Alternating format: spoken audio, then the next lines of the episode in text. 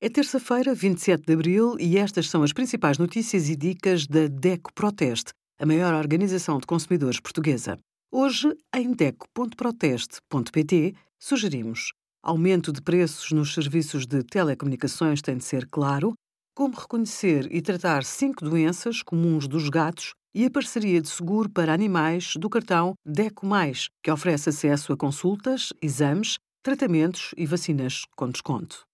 Este ano, o IRS automático também abrange trabalhadores independentes enquadrados no regime simplificado e cuja atividade integra a lista do artigo 151 do Código do IRS.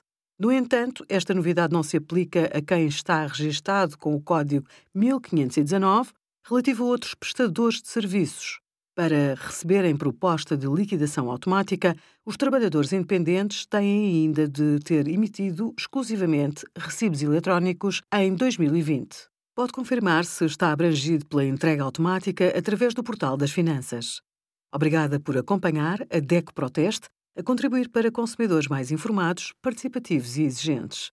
Visite o nosso site em deco.proteste.pt.